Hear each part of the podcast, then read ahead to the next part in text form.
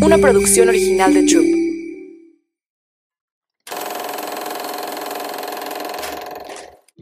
Hola, yo soy Carla Cardona y esto es Querida Valeria. Querida Valeria, quisiera decirte que tu vida siempre será hermosa, feliz, tranquila y amorosa, pero por más que una mamá siempre quiera eso para sus hijos, eso difícilmente sucederá. La vida te va a sangolotear, tal vez maltratar, o tal vez te pueda romper en pedazos. Quisiéramos como madres evitarles el dolor y el sufrimiento, pero hoy sabemos que eso es parte de estar vivo y que para poder disfrutar de lo bonito, también tendremos que pasar en determinados momentos de la vida por situaciones difíciles, por pérdidas, accidentes, cometeremos errores o renunciaremos a cosas que sean importantes para nosotros. El problema no es pasar por todo eso. El problema es cuando el dolor es tanto que nos quedamos atorados en un evento sin saberlo trascender. El dolor trae grandes lecciones y es increíblemente empoderador cuando las entiendes y las puedes llevar contigo para así poder transformar tu vida en algo único y muy tuyo. Este episodio estará esperándote para cuando no sepas para dónde ir después de algo difícil. Bienvenidos a un episodio más de Querida Valeria. En esta ocasión está con nosotros Shulamit Kraver, psicóloga clínica y terapeuta de pareja y familiar con más de 38, 38 perdón, años de experiencia clínica. Cuenta con una especialidad en trauma y resiliencia comprometida con la idea de que las personas pueden resignificar sus vivencias, teniendo la firme convicción de que no es lo que te pasa en la vida lo que te define, sino lo que haces con lo que te pasa. Bienvenida, Shula. Muchas gracias. Muy bien, muy bien. Justo es mi tema.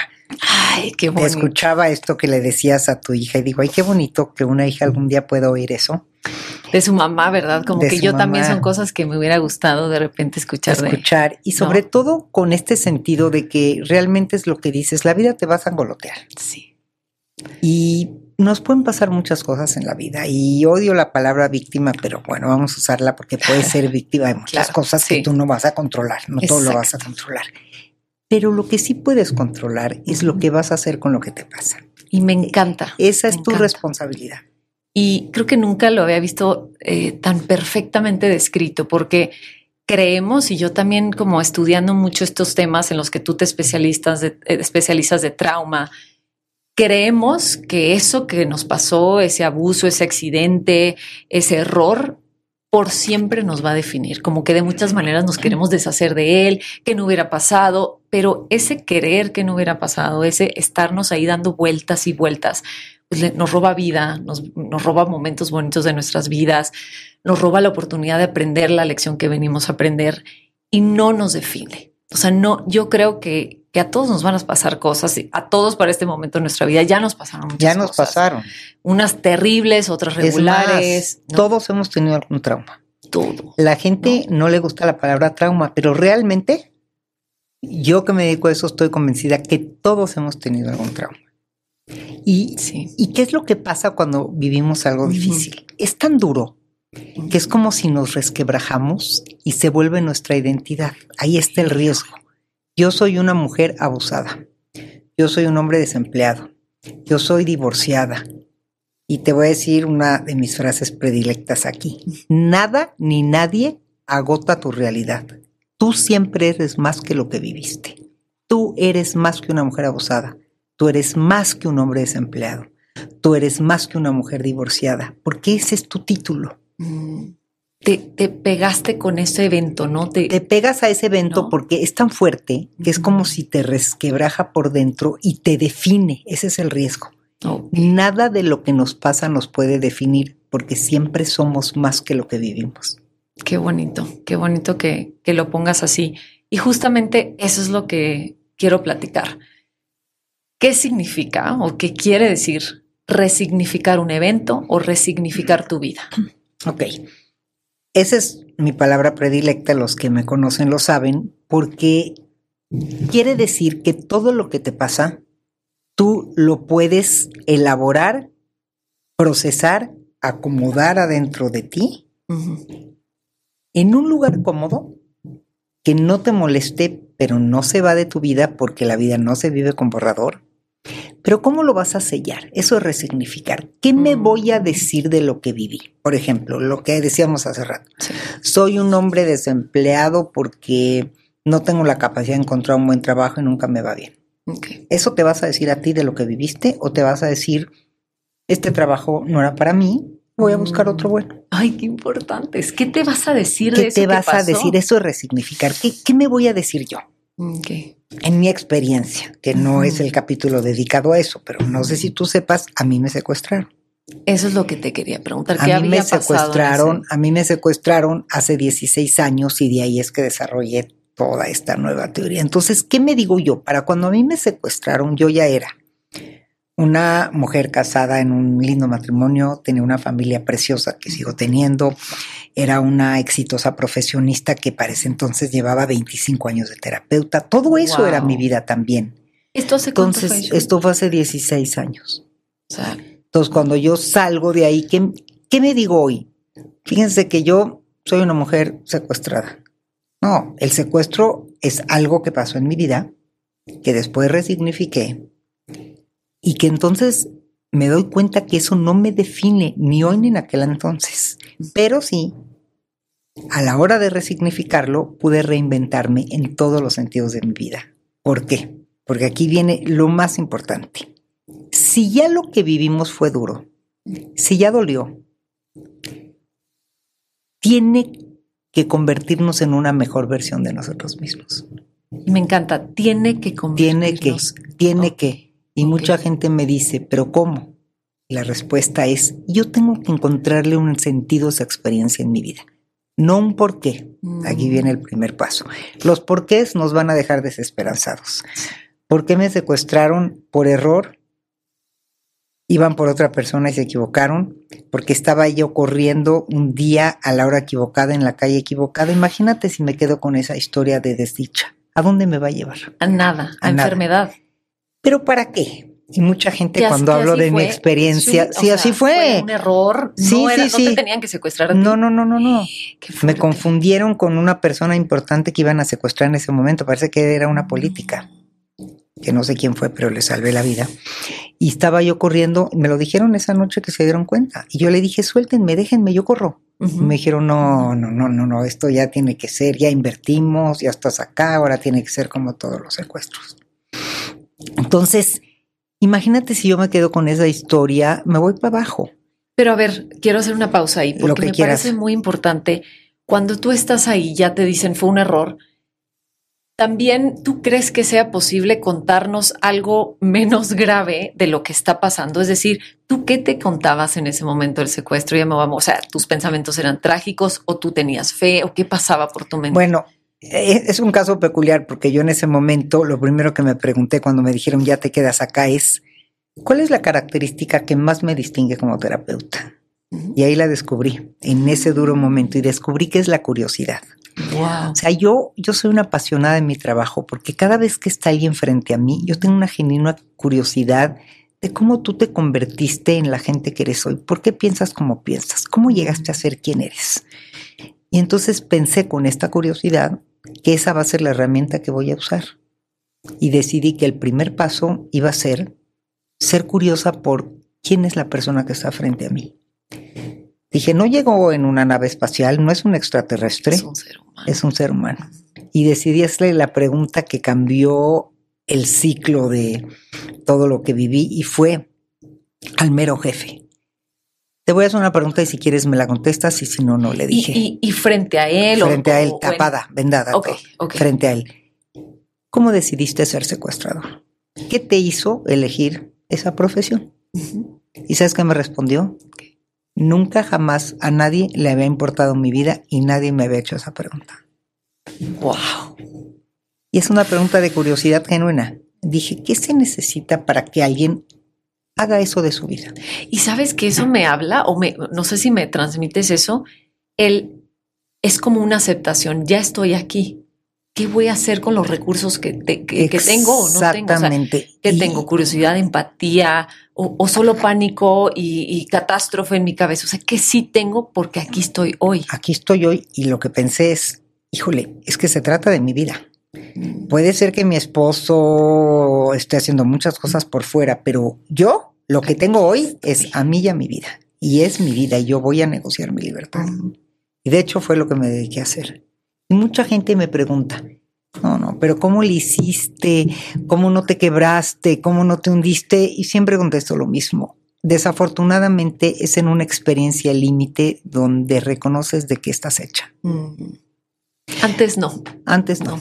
No, porque ahí es donde se, se, cala tu bagaje. Pero a ver, para la gente que no ha vivido algo tan trágico, porque no tienes que haber vivido algo tan trágico para cualquier crisis. Claro. Tienes que encontrarle un sentido, y mucha gente me dice, ¿cómo le encuentras un sentido a un secuestro? Sí, y, y más erróneo. Y más erróneo, pero ¿qué crees? Aún y al sinsentido hay que encontrarle un sentido, porque si no te vas a seguir peleando todo el tiempo con la, con la experiencia. Imagínate si yo me quedo en el, soy terapeuta, me dedico a ayudar a la gente. Sí. Hago un montón de, de trabajo pro bono, porque yo creo en que hay que sanar a la gente. Y ahora me pasa esto, qué injusta es la vida, existe Dios, no existe Dios, me hundo. Totalmente. Pero si yo pienso, si tuve que vivir esto, ¿para qué lo tuve que haber vivido? Y si encontré una respuesta. Y es que la pregunta fue correcta, fue el para qué. Y entonces, esa es la primera pregunta cuando vives una crisis. Ok. Olvídate de pelearte con los porqués. ¿Qué crees? La vida es injusta. Le van a pasar cosas buenas a la gente mala y cosas malas a la gente buena. Lo único importante es lo que dice el gran poeta Amado Nervo. El cielo es azul, el mar es salado y la vida es incierta. Wow, me punto, encanta eso. Punto. Sí. Dejemos de pelearnos con la justicia. Ten fe, creen lo que quieras, pero la justicia es un tema que yo creo que hay que dejarnos de pelear con él. Entonces, más bien es para qué no. Entonces, yo traté cuando salí de buscar mis para qué. Y hoy te puedo decir que no agradezco lo que viví, pero sí te puedo decir que agradezco la persona en la que me convertí. Porque esto que yo te digo de reparar, resignificar, yo hice ese proceso. De hecho, te cuento una cosa que te va a gustar. En el peor momento de, mi experiencia, en el peor, con una pistola en la sien y a punto de matarme, así, en serio, sí sentí que me voy a morir ahí. Y me hice dos preguntas. Si es el último minuto de mi vida, ¿qué me faltó por vivir? Pero si salgo viva, ¿qué voy a prometer? hice una promesa ahí. Todo en ese instante. En ese instante. Y prometí que si yo salía viva y salía bien y entera, iba a dedicar el resto de mi vida profesional a ayudar a la gente que vive experiencias traumáticas. Y esa promesa la estoy cumpliendo. Hasta hoy. y en eso trabajo. Creyendo que la gente no. Cuando alguien llega conmigo, mucha gente me hace esta pregunta: ¿por qué trabajas con tragedias. Claro. ¿Por qué no eres terapeuta sexual? Sí, exacto, algo más light. y siempre contesto lo mismo. Porque cuando una persona llega a mí, yo no estoy viendo en lo que está.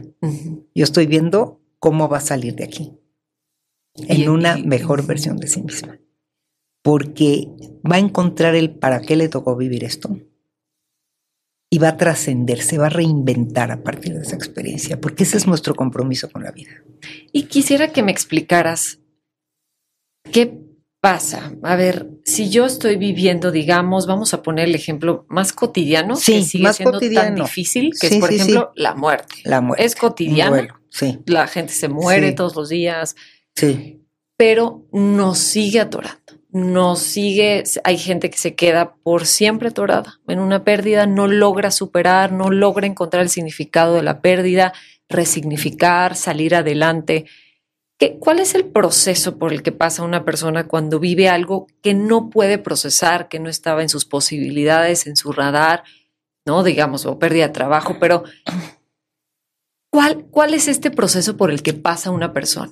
Ok, primero te quise decir que hay una diferencia que no nos han enseñado, que es una pérdida real, como la muerte, tú lo dices, y una pérdida ambigua. Mm.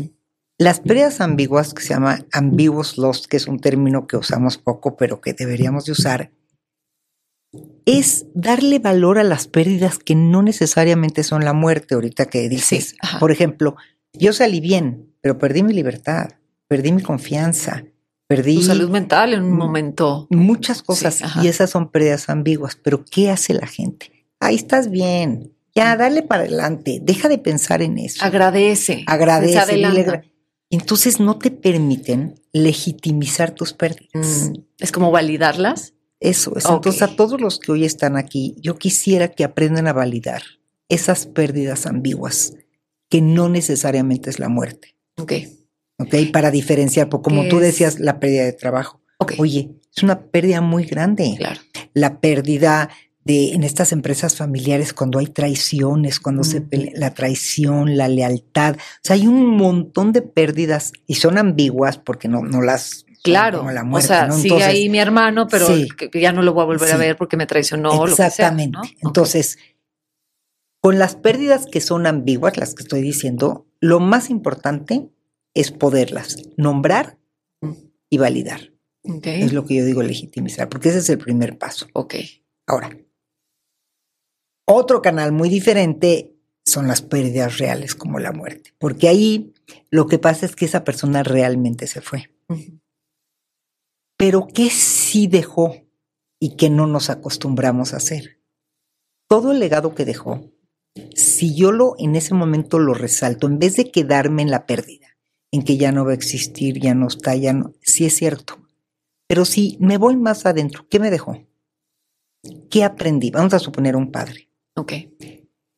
¿Qué legado me dejó mi papá? ¿Qué aprendí de él? ¿Qué reconozco que tengo hoy yo de él? Es todo un trabajo. Entonces esa persona nunca se va realmente. Sí se va físicamente, pero trasciende, así como se habla de que trasciende, su memoria trasciende adentro de ti. Por ejemplo, yo vengo de una historia de sobrevivientes del holocausto, mis abuelos, que fue una historia muy difícil. Y yo en algún momento en mi vida dije, esas historias y esas cosas que mis hijos no llegaron a conocer, híjole, se me hacen muy fuertes como para, para que se mueran y se acaben con la generación que los conoció. Claro. Entonces yo decidí antes de que mueran mis abuelos entrevistarlos que cuenten sus historias, hacerles muchas preguntas y luego yo lo platiqué con mis hijos y les conté de ellos y de sus raíces y de su fortaleza. Y mis hijos hasta hoy, cada vez que se atoran en algo, dicen, ¿qué diría mi bisabuelo? ¿No? Wow.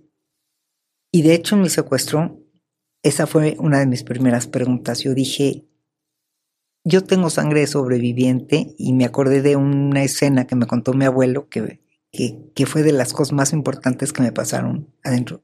Entonces él ya no estaba vivo, pero seguía vivo en mí. Es que es eso, qué bonito. Porque em, me pongo a pensar mucho en eso y siempre yo todavía tengo mis papás vivos y juntos y, y, ellos viven fuera, ¿no? Y siempre me pasa, obviamente, por la mente y si, si mi mamá me falta, porque además nos llevamos súper bien entonces, de repente hice este ejercicio y me doy cuenta, porque los veo tan poco, los veo una vez al año o algo así, que eh, ellos están en mí. Exacto. En mi día a día, escucho consejos de mi mamá hoy. Eso es, eso es, eso es. Y a veces cuando te pasa algo, por ejemplo, pensar y, te agobias, ¿no? De esas experiencias cotidianas, como tú dices, que nos paralizan, pensar, hacia adentro de ti, ¿qué diría mi mamá?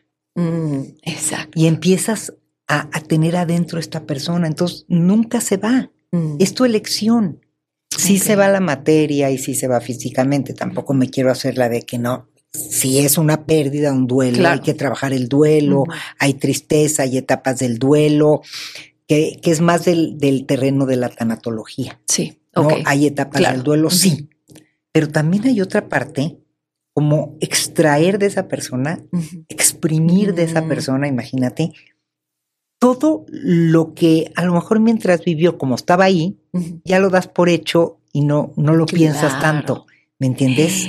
Pero en esos momentos te toca extraer y ponerle nombre a las cosas. Y, y lo más valioso. Y lo más valioso, lo que te dejó, lo que tienes. Entonces, yo cada vez que me atoro en algo, voy a las historias de mis abuelos, que son historias fantásticas, y digo, ¿Qué hubiera hecho mi abuelo en este momento?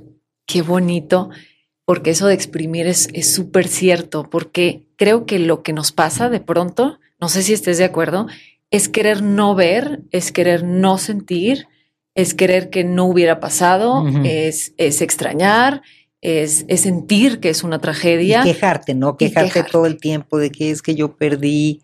Hay gente que siempre está en ese club de la queja de que siempre le pasó algo.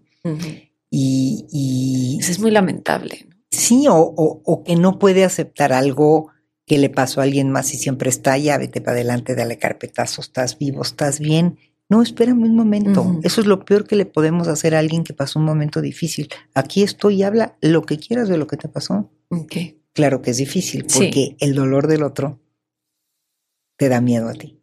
Y como nosotros nos da miedo el dolor del otro, entonces le decimos al otro, de hecho, cuando yo ya salí del secuestro, mi hijo mayor estudiaba en la Ibero y, sus amigos como que no lo saludaban y lo esquivaban y no se querían acercar. ¿Sabes por qué?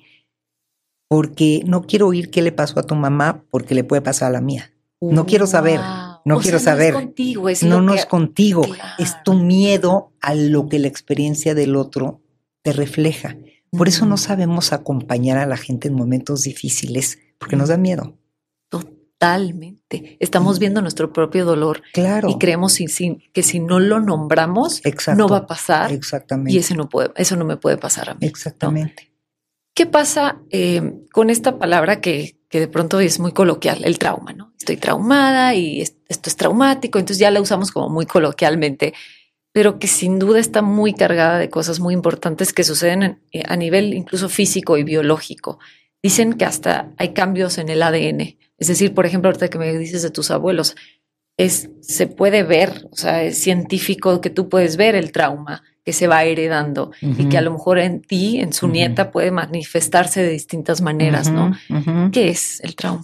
A ver, el trauma, a diferencia de una crisis, es algo vivido como aterrador, con una sensación de que no puedes escapar de ello. Y deja secuelas fisiológicas, o sea, deja secuelas, eh, quiero decir, lo vives con cambios fisiológicos, pero lo más importante es que no solamente un trauma es para quien lo vive, sino un testigo también puede vivir un trauma de igual forma.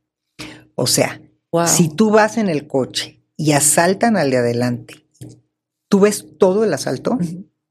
Claro, a la persona que asaltaron se traumatizó en ese momento, pero yo tengo que gente que viene a terapia porque lo vio. Porque lo vio.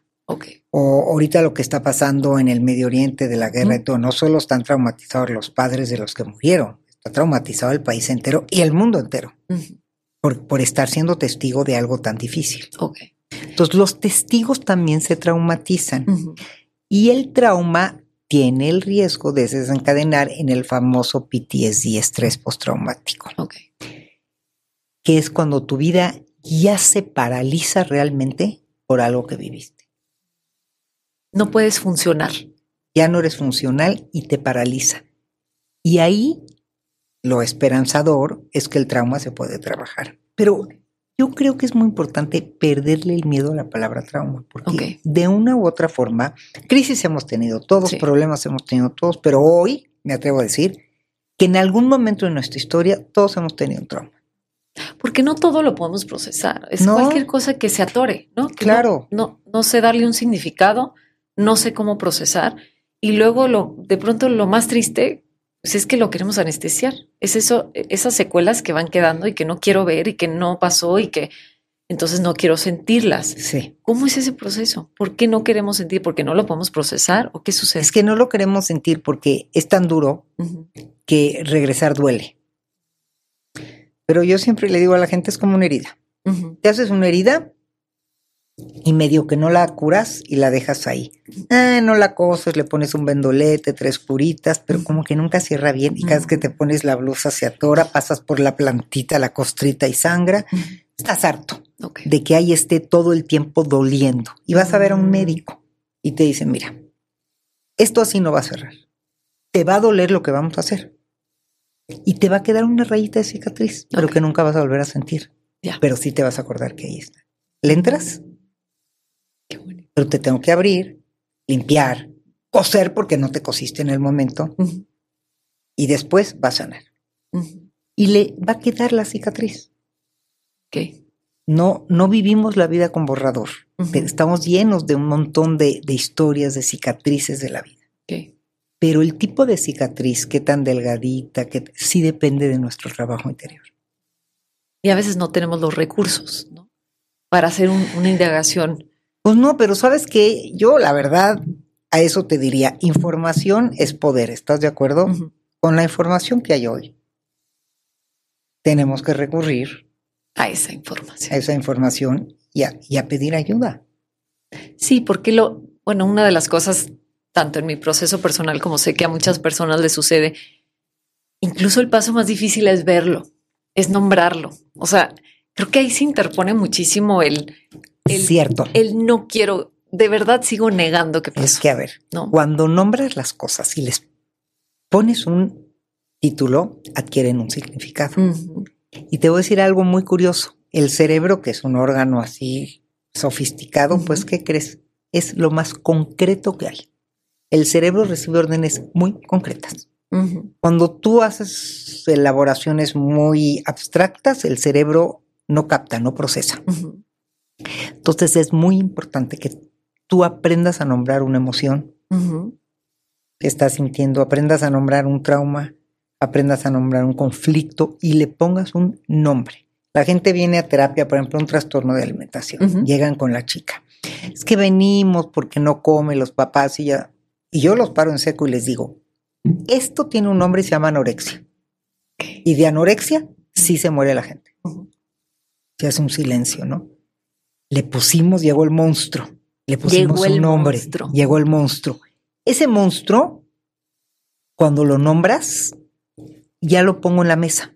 Aquí hay una anorexia. ¿Qué hacemos con esta anorexia? Mientras no tiene nombre, es un fantasma. Es que creemos que si lo nombramos le damos atención y poder. Y fuerza, y fuerza. Ah, y fuerza. Y si no lo nombramos, pues no está ahí una cosita medio. Pero esa cosita medio así, como la trabajamos, si no tiene un nombre, ¿de qué se trata? Entonces, por eso la gente tiene miedo de decir, oye, yo vengo acá y quiero ayuda y vengo contigo porque tuve una experiencia traumática. Characachá, ¿no? Mm. ¿Sí? ¿Qué te pasó? Y vamos a hablar de la experiencia. Pero cuando empiezas, vengo porque me pasó y no sé, pero si lo olvidé, pero no, no, no, todo un rollo. Es que me dijeron, pero... Eh. Sí, hay que ponerle nombre a las cosas. Estoy triste y desde que son niños. Ahí empieza. Es muy importante aprender a ponerle nombre a lo que el niño está sintiendo, a sus emociones. Hoy estoy triste. No, no estés triste. Claro, déjalo vivir en su tristeza. Se vale estar triste. Claro. Hoy estoy enojada, mamá. ¿Por qué estás enojada? Porque hoy en la escuela un niño me hizo esto y fue injusto y todo. ¿Sabes qué? Tienes razón. Se vale estar enojada. Estate enojada. Claro.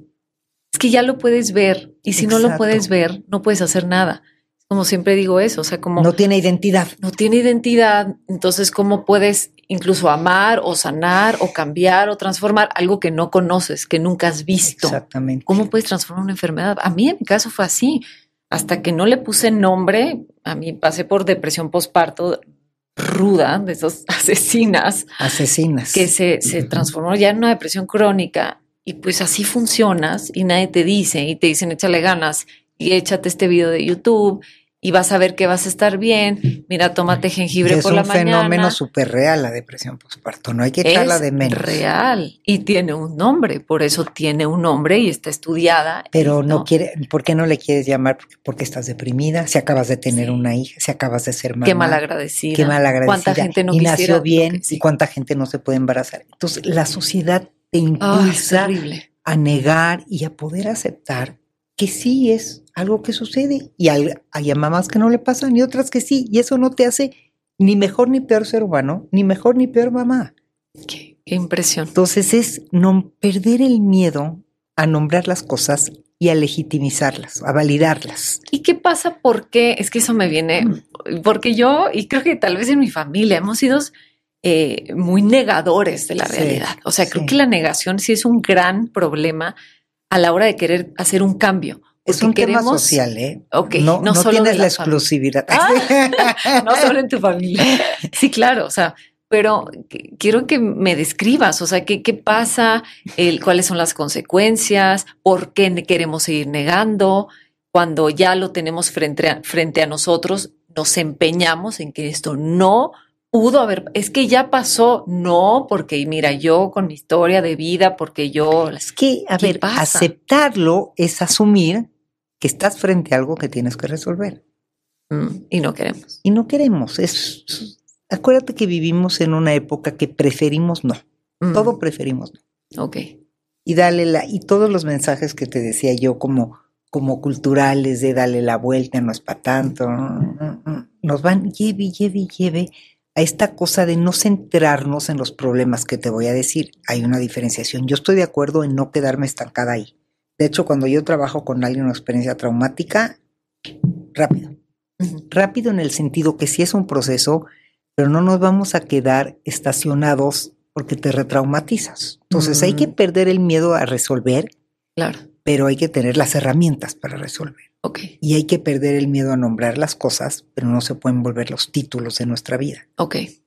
Entonces, nos da miedo porque es asumir, es aceptar. ¿Has visto en las caricaturas que es bueno, que todo el mundo habla del fantasmita del fa- y es como como como algo que te imaginas que es enorme y luego le ponen la cobija y era así de este Ujú. tamañito, Ajá, claro. chiquito, Es es, un eso. poco eso. De ponerle la cobija es ponerle el nombre y ese monstruo ni era tan malo, ni era tan monstruoso, era más pequeño de tamaño. Entonces se vuelve tangible y podemos trabajar con él. ¿Hay pasos para esto? Sí.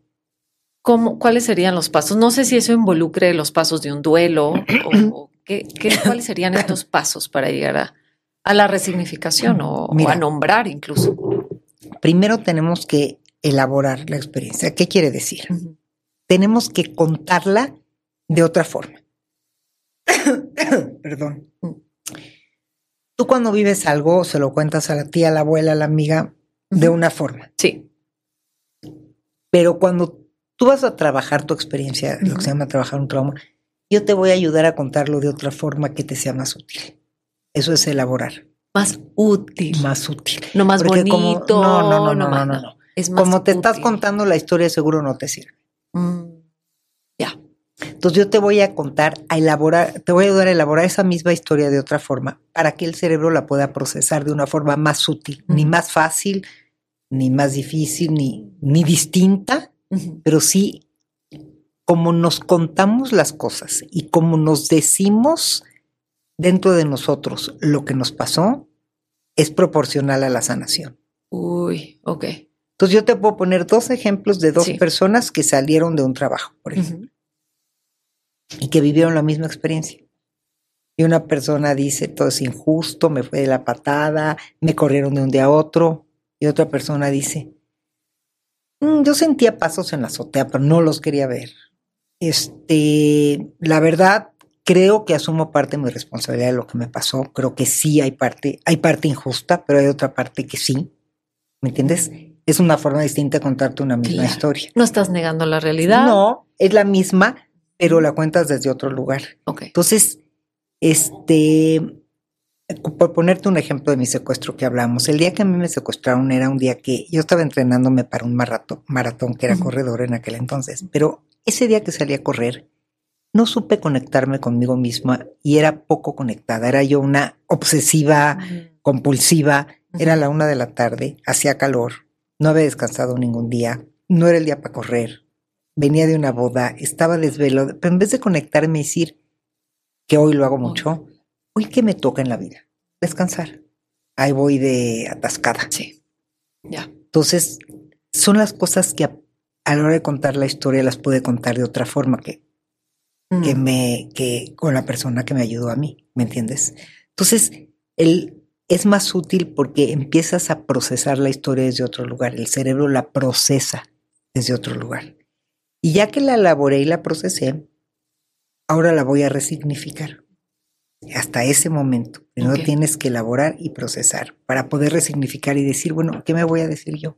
Pues me voy a decir que viví una experiencia muy dura, azarosa, que no hubiera querido vivir, pero que aprendí mucho de ella, que aprendí. Eso es resignificar.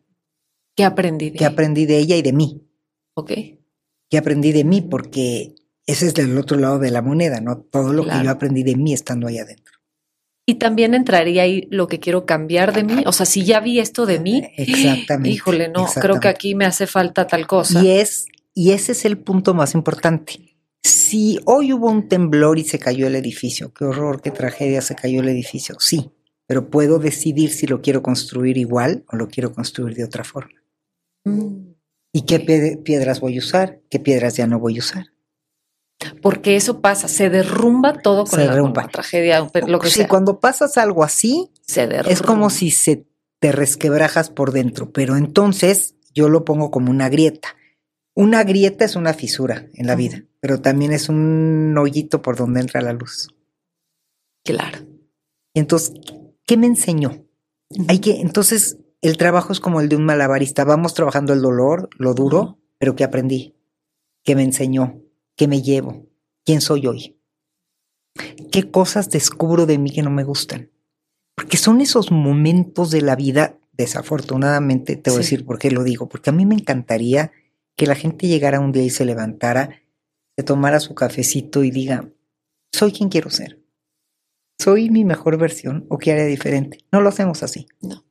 Pero cuando la vida te da un un buen madrazo, perdón, es cuando dices, ya. es un despertar, ¿quién soy? Claro. Entonces, dejemos de pelearnos con esas cosas. Pero ¿qué pasa cuando no tengo esa guía adecuada? Porque hay mucha gente que no tiene el privilegio de poder tener la ayuda y me estoy contándolo. O sea, realmente no puedo salir y me pongo a pensar, porque he vivido de cerca más que han perdido a sus hijos, de adolescentes, de adultos, de niños.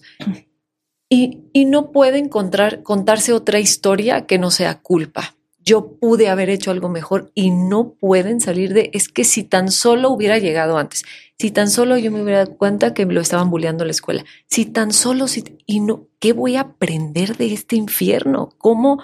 le doy la vuelta a que mi hijo se quitó la vida o a que mi hijo se ahogó y yo no estuve ahí. O sea, ¿cómo, Esos, esas experiencias ya se llama trauma complejo. Mm, que es, ok. Y la verdad, lo único que te puedo decir es que necesitan ayuda. Es muy difícil salir de un trauma complejo Así, solo o de lo que se llama un, ¿cómo se llama? Trauma perpetuo. Porque mm. todo el tiempo te está recordando esto que pasó. O sea, yo salí de un secuestro, pero no estoy viendo todo el día secuestros, ni pensando que me van a secuestrar, ni viendo. Pero, una, pero esta persona está viendo a los niños, los niños que están creciendo, su hijo. Entonces, sí hay cómo trabajar eso, sí. Ok. Pero se necesita ayuda. Si quieres que te ponga un ejemplo muy duro, yo trabajo mucho con feminicidio y trabajé con una mujer que perdió, que me le mataron a su hija. Y ella estaba haciendo la sopa, la comida, se tardó 10 minutos en salir por la niña a la escuela. Y cuando abrió la puerta de su casa, la encontró descuartizada en el camino. Y en ese momento, lo que ella se contaba cuando llegó conmigo es, siempre se me hace tarde y una vez, se me hizo, una vez más se me hizo tarde. Ya trabajando la experiencia, nos dimos cuenta que no fue por eso, que no fue porque se le hizo tarde. Y ella decidió encontrarle un sentido y darle voz a todas estas mujeres que viven algo así. Y hoy es mi mano derecha en un proyectazo. Se volvió una líder en el tema. Tenemos un grupo enorme de WhatsApp que atendemos a miles de mujeres con ese problema. Hacemos un montón de cosas. Todo el tiempo está. A ver, y ella dice, qué fuerte. Antes mi vida era, era yo una de casa, me dedicaba a la casa y hoy, a ver, Tú vas a decirme, ¿ella agradece lo que pasó? Claro que no. Pero ya que pasó, ¿qué hizo con eso? Este es, es que es esto, regresamos al principio. Regresamos, resignificó su vida, su proyecto de vida. No sabes lo que es platicar con ella. Impresionante. Es otra mujer de la que yo conocí. Y yo escucho mucho eso, como que estas maneras, como, no sé si la palabra sea sublimar lo que te sucede. O sea, realmente hiciste casi casi una obra de arte con algo que no, no hace sentido. Que no hace sentido. No hace Y que no estaba en tu guion de vida y que tú crees que yo algún día pensé que a mí me iban a secuestrar. o sea, ni por aquí te pasaba. por aquí. No, no, claro. Pero yo sí elegí que me quedo en mi misma ciudad, en mi mismo México, que voy a vivir como vivo, que no voy a vivir con miedo. ¿Y qué crees? Yo elegí decir que no me va a volver a pasar. Y mucha gente me dice, pero te puede volver a pasar. Sí, pero al cerebro le da lo mismo pesar, es positivo que negativo. Yo vivo mi vida y voy a todos lados y hago mi vida y pienso que esa experiencia solo me ayudó a crecer y no me va a limitar. Porque yo creo que sí es una trampa del cerebro. Claro. Eh, y es, como mucha disciplina mental. Sí. Porque claro que eh, yo creo que el cerebro está como conectado o programado para encontrar razones. O sea, ¿no? Si hubiera salido 10 minutos tarde, bueno, ¿cuántas veces no se nos hace tarde y no tiene por qué pasar eso? O sea, es una trampa pensar que yo pude haber evitado cuando no lo pude haber evitado, cuando eso pasaba. ¿Y qué crees? La mayoría de las veces, porque yo también pienso cosas que pude haber hecho diferente en el minuto, ¿no? Que, que me levantaron. Y no es cierto. No. O sea, a toda la gente que ha vivido un trauma le puedo decir que hiciste lo que más pudiste. No hay nadie que no haya hecho algo todos hemos hecho algo. Pero aún y a pesar de eso, sucedió. Claro, porque a lo mejor tú pudiste haber dicho, es que como igual y no hubiera ido a correr porque estaba desvelada. No, pero en el minuto pensé cómo no toqué un timbre, cómo no prendí mi celular en mm. speaker, cómo no este, eh, o sea, mil cosas. Ya ves toda Cuando se para una camioneta, se bajan ocho tipos armados, te levantan y te dicen, esto es un secuestro. ¿A qué horas digo tanta cosa, ¿no? Y, ya que estás fuera dices, ay, hubiera sacado el celular. pues no. Hubiera sacado el celular, poner un speaker y que marcarle a mi esposa. ¿Qué voy a hacer? Son microsegundos, ¿no? ¿Y, tú crees que ahí juega un papel importante en cosas como tan difíciles como esta, o pérdidas tan difíciles como esta? La espiritualidad, ¿tú ves que sí es necesario o no necesariamente? Cuando recurres a algo. Súper necesario. Sí. Pero a ver, yo no te hablo de una espiritualidad, cualquiera que quieras, no tiene que ser religiosa. Exacto. Yo para el aquel entonces que me pasó era una atascada, corría, yo yoga, meditar, espacios de silencio, no hombre. Todo. Nada, nada, qué aburrido, eso es para gente aburrida. Y en algún momento de mi secuestro dije, imagínate si yo hubiera sido un poco más humilde y hoy supiera meditar y pudiera, lo que me hubiera ayudado. O, pudiera hacer una postura de yoga que me hubiera desen, o respirado las respiraciones que hoy se sabe que son tan importantes. Yo decía, imagínate que yo tuviera a mi alcance una de estas técnicas. Hubiera sido muy distinta mi experiencia. Muy distinta. Entonces, una de las cosas más importantes que yo recomiendo es que hay que accesar a algún tipo de espiritualidad, la que quieras. Si quieres rezar, si quieres este, saberte contener en silencio, porque nunca sabes en qué momento crítico esto te va a ayudar. Sí pienso en eso, porque cuando digo en las cosas que, han sucedido alrededor de mí, hay, de pronto escucho mucha paz cuando una persona llega a ese punto de aceptación radical y es como con una gran humildad eh, de poder decir Dios, la vida, se llevó a mi chiquito y tuve el privilegio de, tenerlo como niño o como hijo. Esto me tocó, es como con una resiliencia, que quiero que hablemos de resiliencia, de como madurez, humildad, de esto pasó, ser compasivo, hice lo mejor que pude. Sí, no, no pude haberme dado cuenta porque esa es la vida y no porque no me dé cuenta me van a salir a matar. O sea, eso no, eh, un poco no tendría que pasar. Es muy pues, importante lo que estás diciendo, muy importante. Pero yo creo que, que es importante porque te regresa, no sé cómo, es, es, una aceptación. Yo lo veo como aceptación. no sé es muy importante, muy importante hacerlo. ¿Y, qué, ¿Y, qué, es esta parte de la resiliencia? ¿Es el ah, resultado de un buen proceso? La resiliencia como tal es la capacidad de fortalecerte a través de la adversidad. Por mm. ejemplo, lo que te cuento de esta mujer del okay. un poco lo que yo hice, en lo que estoy trabajando en trauma, en lo que estoy ayudando a la gente, es salir resiliente, es fortalecerte a pesar de lo que viviste. Pero te voy a decir que es curioso, porque la realidad de esa palabra es que la psicología la tomó prestada de la física. ¿Has visto los mm. slinkies, los resortitos estos? Sí, sí, como el de Toy Story. Ándale. Bueno, esta es la resiliencia, la capacidad de un cuerpo de regresar a su forma original, de regresar a tu centro, a pesar de que lo muevas y lo muevas y lo muevas y le hagas así como le hagas, regresa. Sí. Bueno, esa es la resiliencia. Pues nos queremos ir más profundamente. Es más que regresar a tu parte original, sino regresar a una mejor versión de ti. Ahora te voy a decir una cosa interesante. La mejor versión. de ti. No solo, a la, no solo a la original, sino a una mejor. corregida y aumentada. Es que ahí es directamente proporcional a encontrarle un sentido a la experiencia, porque me dejo de pelear con ella, porque yo hoy, muchísima gente me dice, tú serías quien eres hoy si no te hubieran secuestrado. Pues no, no. De hecho, yo no trabajaba con trauma.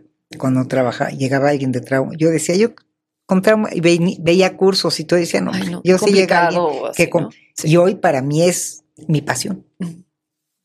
Y salió de ahí. Y salió de ahí. Ok. Porque siempre creo que podemos salir más fortalecidos de la adversidad. ¿Qué pasa con las personas que les preguntas por algo que pasó hace 25 años y te lo siguen contando como si estuvieran ahí en ese momento? Ese es el ejemplo perfecto de la gente que no ha trabajado su experiencia. Mm.